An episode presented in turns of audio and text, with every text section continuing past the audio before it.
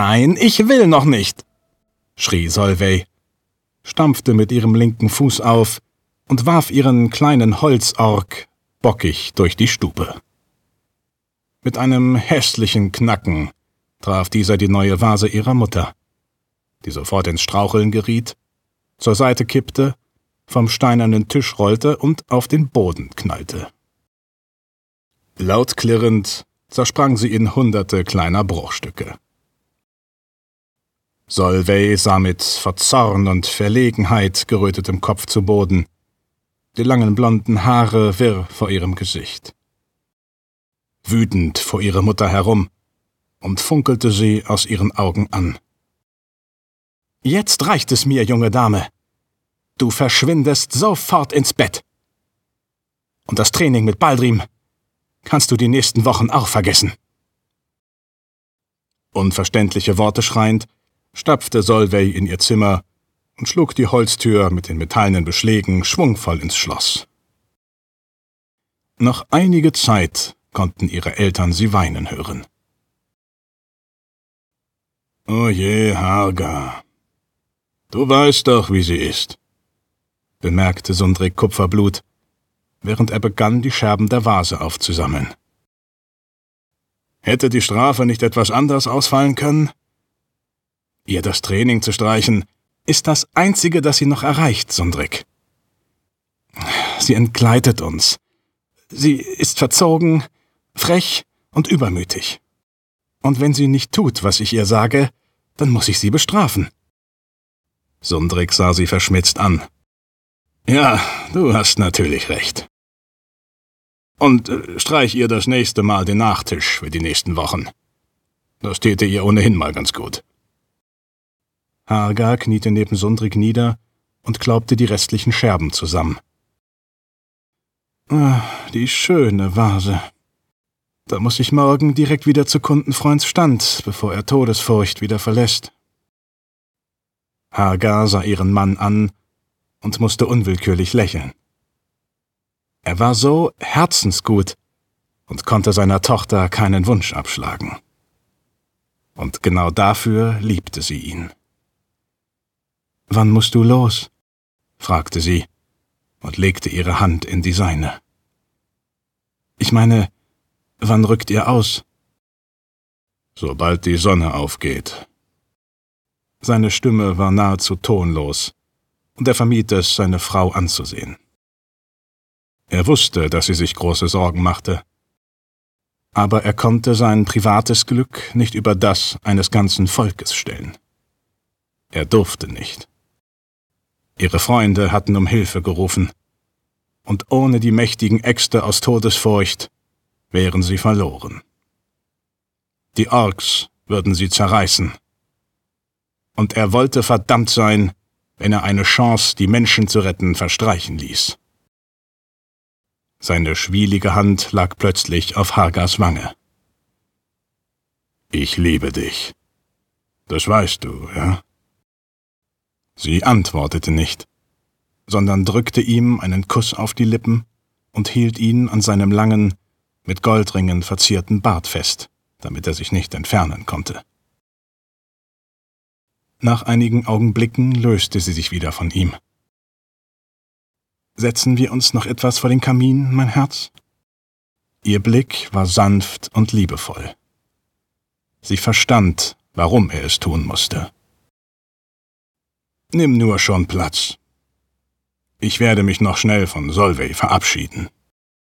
Noch bevor seine geliebte Hagar aufbegehren konnte, war er schon vor Solveys Zimmertür und warf Hagar noch ein Du weißt, dass sie noch nicht schläft, entgegen, bevor er die Türklinke herunterdrückte und im Kinderzimmer seiner Prinzessin verschwand. Hagar schüttelte schmunzelnd den Kopf. Solvay hatte die Bettdecke über ihren Kopf gezogen, als sie hörte, dass sich die Zimmertür öffnete. Sie wusste, dass es ihr Vater war. Ihre Mutter war nach einem Streit genau wie sie selbst. Sie brauchte erst einmal etwas Abstand, bis man sich wieder umarmen und alles vergessen konnte. Ihr Vater war anders. Er mochte es nicht, wenn sie weinte oder wütend auf ihn war. Ausgenutzt hatte sie diesen Umstand schon das ein oder andere Mal, allerdings nie ohne ein schlechtes Gewissen. Das Knarzen der alten Diele in der Mitte ihres Zimmers ertönte und wirkte auf sie fast genauso laut wie die Alarmglocken Todesfurchts. Nur noch wenige Augenblicke und er würde sich auf ihr Bett setzen. Schon vernahm sie seine sonore Stimme. Solvey, sei nicht mehr traurig, ja? Ich rede mit deiner Mutter. Du wirst schon bald wieder trainieren. Sie ist gemein, antwortete Solvey, gespielt verletzt. Sundrik zog die Decke vom Kopf seiner Tochter und lächelte sie an. Nein, ist sie nicht. Sie ist deine Mutter. Und du solltest auf das hören, was sie sagt. Sie meint es nur gut. Und du weißt, dass sie dich lieb hat. Er nahm seine Tochter in die Arme und drückte sie, küsste ihre Stirn, und sein Blick wurde etwas wehmütig. Ich ziehe morgen früh wieder gegen die Grünhäute, Prinzessin. Und ich will nicht gehen, ohne dass ich weiß, dass meine beiden Frauen sich verstehen und füreinander da sind. Versprich es mir. Solvay traten Tränen in die Augen. Als Sundrik sich wieder erhob, brach sie schnell ihr Schweigen. Erzähl mir die Geschichte. Er hielt inne und sah sie einen Moment schweigend an aber du hast sie doch schon hunderte Male gehört. Und das nicht nur von mir. Bitte, sah sie ihn flehend an. Er ließ sich wieder auf die Kante des Bettes nieder, nickte kurz und hob an zu erzählen. Vor mehr als 50 Jahren war das Bündnis zwischen Zwergen und Menschen noch sehr jung. Grimbur Eisenschlag war gerade erst gekrönt worden und ward umgehend vor eine schwierige Aufgabe gestellt. Boten der Menschen baten ihn um Hilfe, denn das grüne Pack überrannte ihre Ländereien und niemand schien in der Lage zu sein, sie aufzuhalten. Viele Clanskrieger versuchten ihren König davon zu überzeugen, dass die Belange der Menschen uns nicht kümmern sollten. Es gäbe zu viele Probleme, die unser eigenes Volk, unseren Clan, bedrohten. Und diese sollten Priorität haben. Doch Grimbur Eisenschlag sprach ein Machtwort, stellte sich gegen einen Großteil des Adels und führte eine beeindruckende Streitmacht vor die Tore der Hauptstadt des Nordens, wo er die Orks vernichten schlug und das Bündnis endgültig festigte.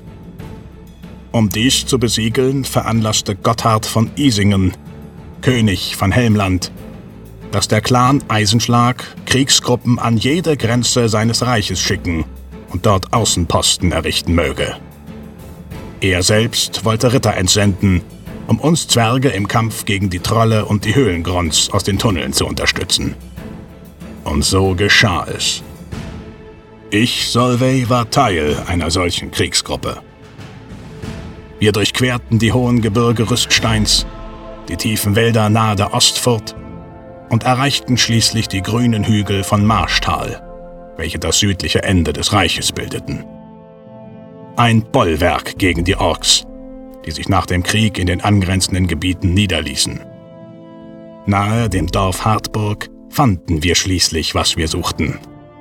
Die höchsten der Hügel waren durchsetzt von hartem Fels, und dieser war wie geschaffen, um vom Zwergenhand bearbeitet zu werden. Hier schlugen wir Treppen und Tunnel in die reich bewachsenen Böden und errichteten unterirdische Festungen, die uns in den folgenden Jahren als Zuhause dienen sollten. Wir arbeiteten bereits einige Monate und wir kamen gut voran. Ich war den Tunnelgräbern zugeteilt worden und bereitete mit meiner guten Freundin Grimhal und ihrem Mann Torgur gerade den Stein für einen kleinen Seitengang vor. Grimhal und ich entnahmen Proben, und Torgur untersuchte sie genau.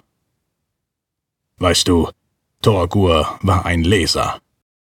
Er konnte im Gestein lesen wie die Gelehrten in Büchern, und er war der Beste seines Fachs. Und deswegen konnte das, was kurz darauf geschehen sollte, einfach kein Unfall sein. Sundrik, komm her! Ich hörte Torgurs Stimme, ließ meine Spitzhacke fallen und bedeutete Grimhal mit einer Handbewegung, dass sie eine Pause einlegen sollte. Wir drei verstanden uns auch ohne Worte, weißt du. Hast du etwas herausgefunden, Torgur? Ich rieb mir den Staub von den Händen, während ich über Torgurs Schulter auf die Gesteinsproben schaute. Ich konnte zwar schon immer sehr gut mit diesem Material umgehen, aber ich verstand nie, wie ein Leser aus der Maserung des Steines Informationen gewinnen konnte. Vor allem die Art der Informationen war immer wieder faszinierend. Sie können voraussagen, in welcher Entfernung der Fels brüchig wird. Sie können Höhlen erahnen und gefährliche Gaslöcher. Einfach nur, indem sie auf die Brocken starten. Ihr müsst den Weg etwas nach links verlagern. Die Tunneldecken könnten sonst einstürzen. Er fuhr mit seinem Finger über eine glitzernde Ader, die aus dem dunklen Gestein herausstach wie Edelsteine im Sonnenlicht. Siehst du das hier? Das beweist es. Ich kratzte mich am Kopf und mein Helm verrutschte. Tut es das? Ah, du weißt doch, ich bin nicht hier, um das zu beurteilen. Ich und deine wunderschöne Frau tun das, was du uns sagst. Ich grinste und klopfte ihm auf die Schulter. Für einen Augenblick glaubte ich in Torgurs Augen etwas funkeln zu sehen. Ich wusste aber nicht, was es war, und so schnell wie es aufgetaucht war, verschwand es auch wieder. Er zögerte noch einige Sekunden, so als überlegte er, was er antworten solle. Dann lächelte auch er. Verlagert den Weg um etwa 26 Weichen. Dann sollte alles in Ordnung sein. Ich nickte und lief zurück zu Grimhal, erklärte ihr, was Torgor gesagt hatte, und setzte seine Pläne ohne zu zögern um. Grimhal und ich waren ein großartiges Team. Wir funktionierten wie wie die Dampfmaschinen in den Bergwerken Todesfurchts. Einige Tage vergingen und wir brachen weiter durch den Fels. Mehr Zwerge kamen hinzu und bearbeiteten die Wände mit allen Arten von Hämmern und Meißeln. Dieser Ort würde eine prächtige Festung werden. So viel stand fest.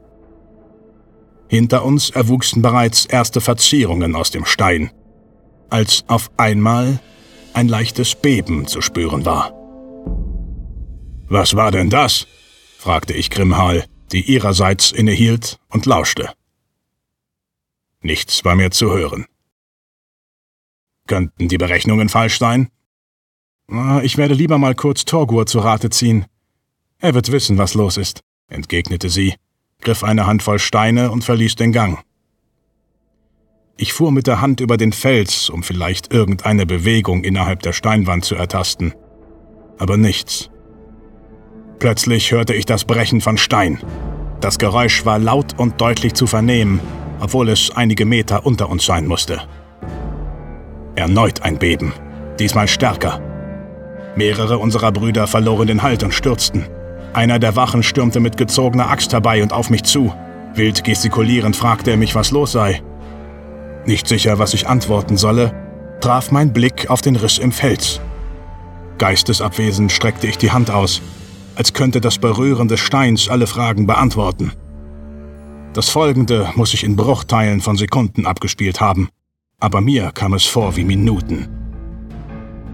Der Boden unter meinen Füßen vibrierte, und diese Bewegung leitete wohl das schwerste Beben ein, das ich bis zu diesem Tage je erlebt hatte. Große Mengen Staub rieselten von der Decke und tauchten den Gang in schmutzigen, graubraunen Nebel. Kleinere Felsbrocken lösten sich und stürzten nieder. Einer traf den Krieger direkt neben mir, welcher sofort wie tot zu Boden ging. Ich hörte meine Brüder rufen. Silhouetten, die schattengleich den Tunnel verließen und versuchten, jene mit sich zu ziehen, die sich nicht auf den Beinen halten konnten. Ich beugte mich zu dem bewusstlosen Zwerg herunter. Dann hörte ich es. Ein leises Knacken, das immer lauter wurde und zu einem unangenehmen Brechen anwuchs.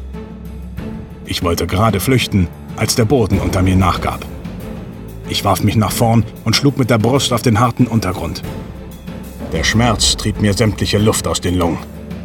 Ohrenbetäubend krachte um mich herum der Fels auseinander. Ich krallte mich am Rand der Bruchstelle fest doch der Stein entzog sich unaufhörlich meinem Griff. Das Letzte, was ich noch sehen konnte, war das Gesicht Turgus, das am anderen Ende des Tunnels durch den sich langsam legenden Staub ragte und zu mir hinüberblickte. Ich konnte kein Entsetzen, keine Überraschung in seinen Augen erkennen. Hilfe kam nicht. Dann brach der Rest des Tunnels ein. Ich verlor den Halt und stürzte in die gähnende Schwärze des Berges. Ein dumpfer, intensiver Schmerz folgte. Dann nur noch Dunkelheit. Als ich erwachte, war es noch immer dunkel. Mein Kopf fühlte sich an, als hätte ihn jemand als Amboss genutzt, und meine Glieder waren schwer wie Blei. Es dauerte eine ganze Weile, ehe meine Augen sich an die Lichtverhältnisse gewöhnt hatten. Um mich herum lagen Gesteinsbrocken. Weiter hinten in der Höhle mussten sich diese Brocken gar stapeln. Es war wohl reines Glück, dass mich keiner getroffen und unter sich begraben hatte. Unter Schmerzen setzte ich mich auf und sah mich genauer um. Stalagmiten ragten zur Decke und Stalaktiten reckten sich ihnen entgegen. Einige wenige hatten sich zu Stalagnat vereint. Alles sah aus, als wären tausende, abertausende Kerzen geschmolzen, um eine verdrehte und unvollendete Realität zu schaffen.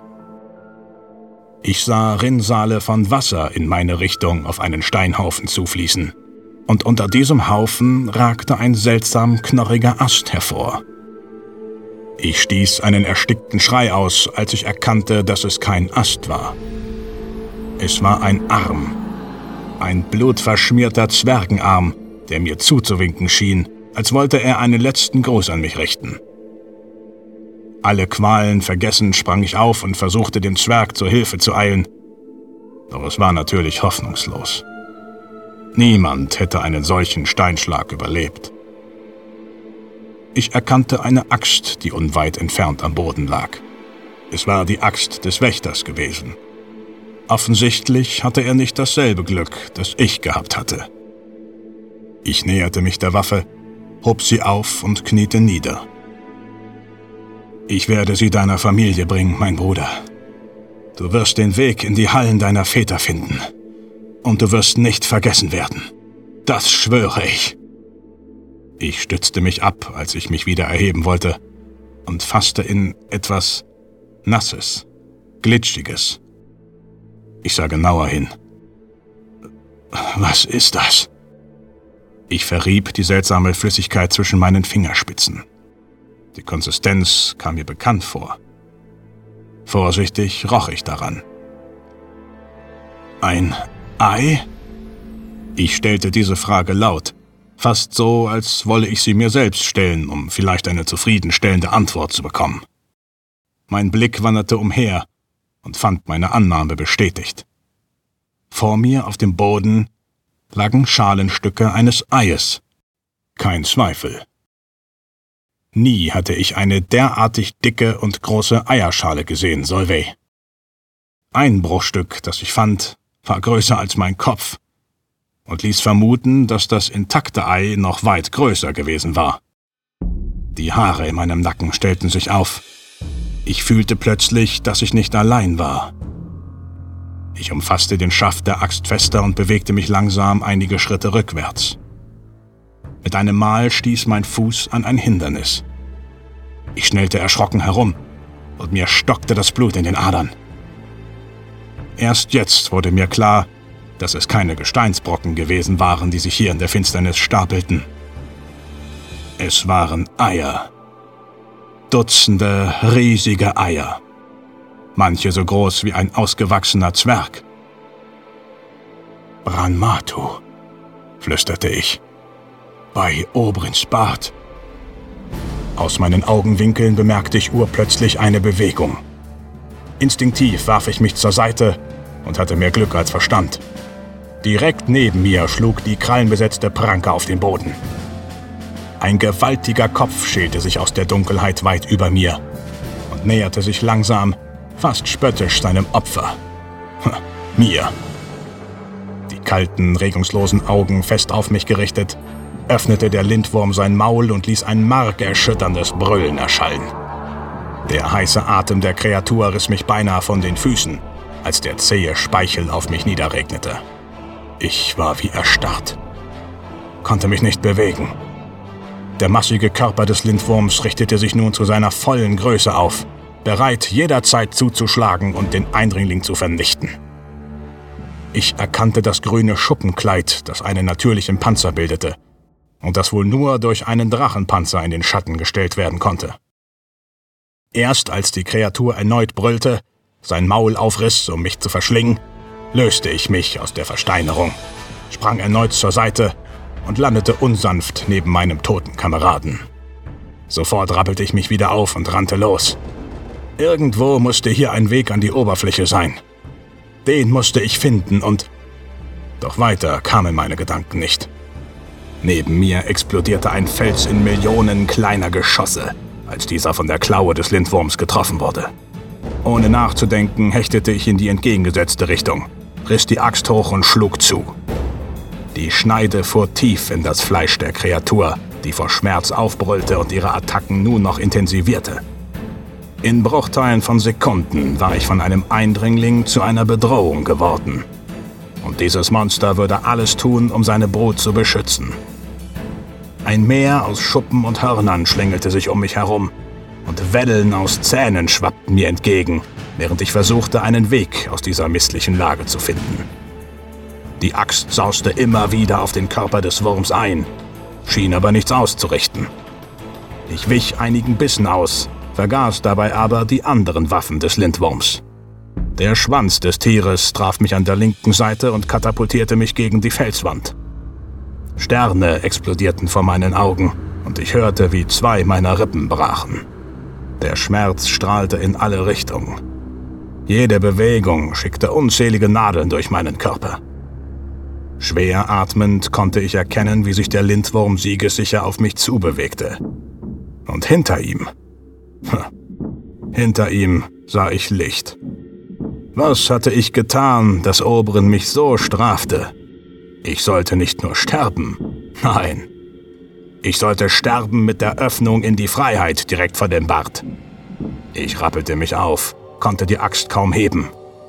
Doch ich biss die Zähne zusammen, stemmte meine Füße in den Grund und erwartete mein Schicksal. Dieser Lindwurm würde mich vielleicht töten. Doch ich wollte es ihm nicht so leicht machen. Er würde den Zorn eines Zwerges zu spüren bekommen. Und noch bevor ich meinen letzten Atemzug tätige, sollte dieser Branmatu wissen, was es heißt, einem Zwerg gegenüberzustehen. Ich packte die Axt mit beiden Händen, als der Lindwurm mir sein Haupt entgegenstreckte, als wolle er mir eine letzte Botschaft übermitteln, bevor er mein Lebensfeuer löschte. Für einen Augenblick trafen sich unsere Blicke, und ich glaubte zu sehen, dass das Monster zögerte. Dann, als schüttelte es sämtliche Skepsis ab, riss es erneut sein Maul auf und schoss nach vorn. In einem Moment wie diesem, Solvay, vergeht die Zeit langsamer. Ich sah die todbringenden, messerscharfen Reißzähne auf mich zukommen. Konnte jeden einzelnen Speicheltropfen sehen, der sich in zehn Fäden seinen Weg suchte. Ich konnte das Wasser sehen, das von den Stalaktiten herunter auf die Schuppen des Lindwurms troff und langsam herunterperlte. Ich neigte meinen Kopf leicht, machte einen Ausfallschritt drehte mich in einer tänzelnden Bewegung weg und schlug die Axt mit aller mir noch verbliebenen Kraft in den Kopf des Lindwurms. Ich fühlte, wie zuerst die Schuppen und dann der Schädel unter der Wucht nachgaben. Das Geheul der Kreatur werde ich niemals vergessen. Der Lindwurm riss seinen Kopf empor, schüttelte sich und stob scheinbar orientierungslos von einer Seite zur anderen. Wenn es eine Möglichkeit gab, diesen Ort lebend zu verlassen, dann jetzt. Und nur jetzt. Ich eilte so schnell es mir meine Verletzung erlaubte in Richtung Höhleneingang und musste dem zuckenden Leib des Lindwurms mehr als einmal ausweichen, um nicht von ihm zermalmt zu werden. Weiter, immer weiter hastete ich vorwärts und glaubte schon, es tatsächlich schaffen zu können, als ich hinter mir die donnernden Schritte vernahm.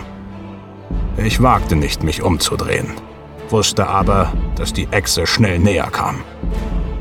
Mein Atem begann zu rasseln Doch endlich spürte ich warme Sonnenstrahlen auf meiner Haut. Sofort sprang ich nach links weg, gerade noch rechtzeitig.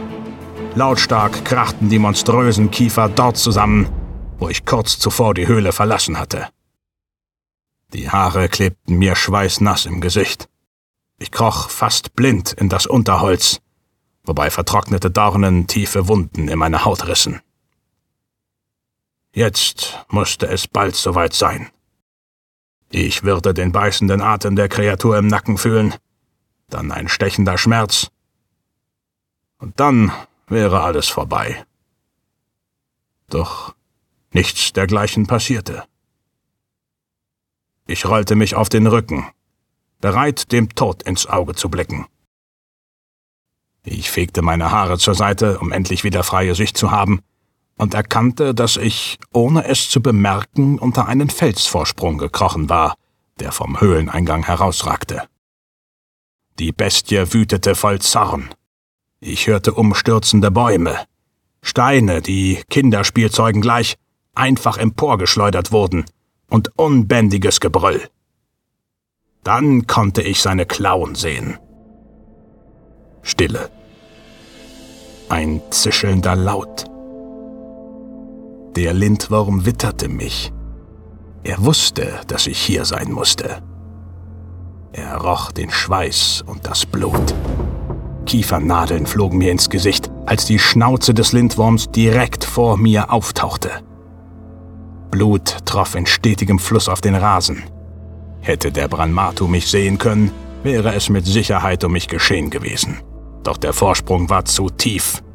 Und so musste sich der Lindwurm auf seine anderen Sinne verlassen. Die fleischige, gespaltene Zunge durchschnitt die Luft in meinem Unterschlupf. Züngelte.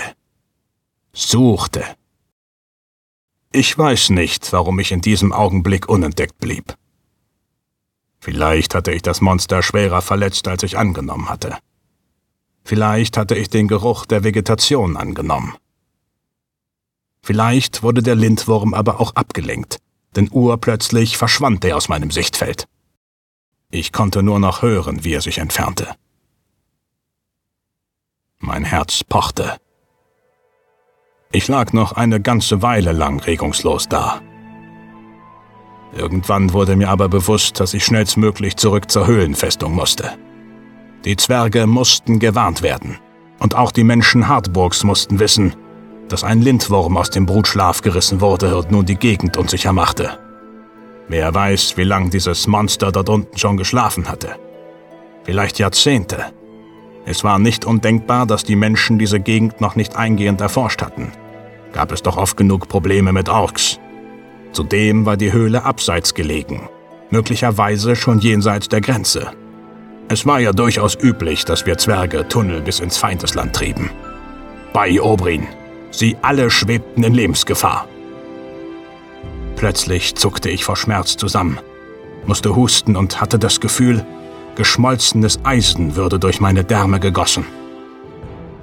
Mir wurde bewusst, dass auch ich Gefahr lief, die Hallen meiner Väter aufzusuchen – sollte ich nicht sehr bald Hilfe bekommen. Ich rollte mich aus meinem Versteck und hoffte, dass der Lindwurm nicht auf die Idee gekommen war, dort auf mich zu warten. Nein, nichts war zu sehen.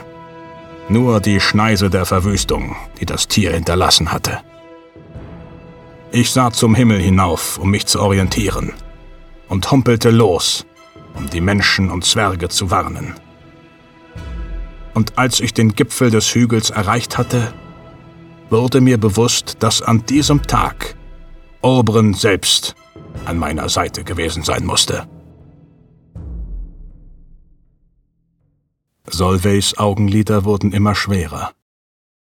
Schick das grüne Pack, das Grüne, gähnte sie und war schon fast eingeschlafen. Sundrik lächelte strich ihr zärtlich über das strohblonde Haar und küsste ihre Stirn. Daraufhin deckte er sie zu und beugte sich noch einmal zu ihr herunter. Ich hab dich lieb, Prinzessin. Ich bin stolz auf dich.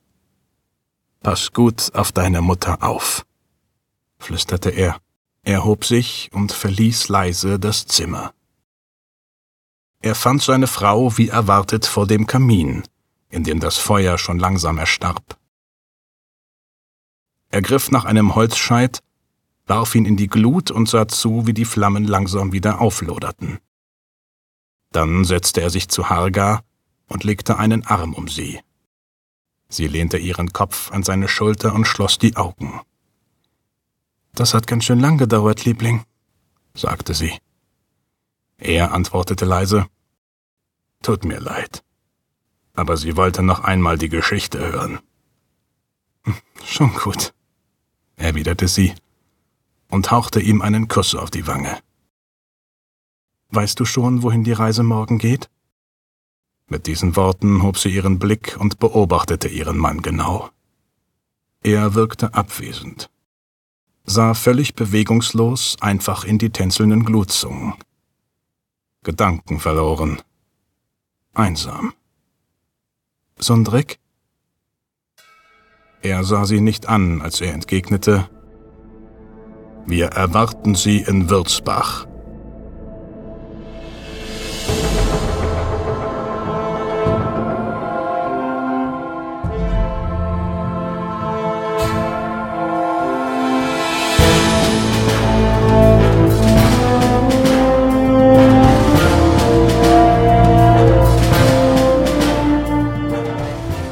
Sie hörten Kupferblut, eine Geschichte von Thomas Kramer. Sprecher Christoph Memmert. Schnitt und Regie Jan Mahn. Musik Martin Stelzle. Credits Hanna Jöllenbeck.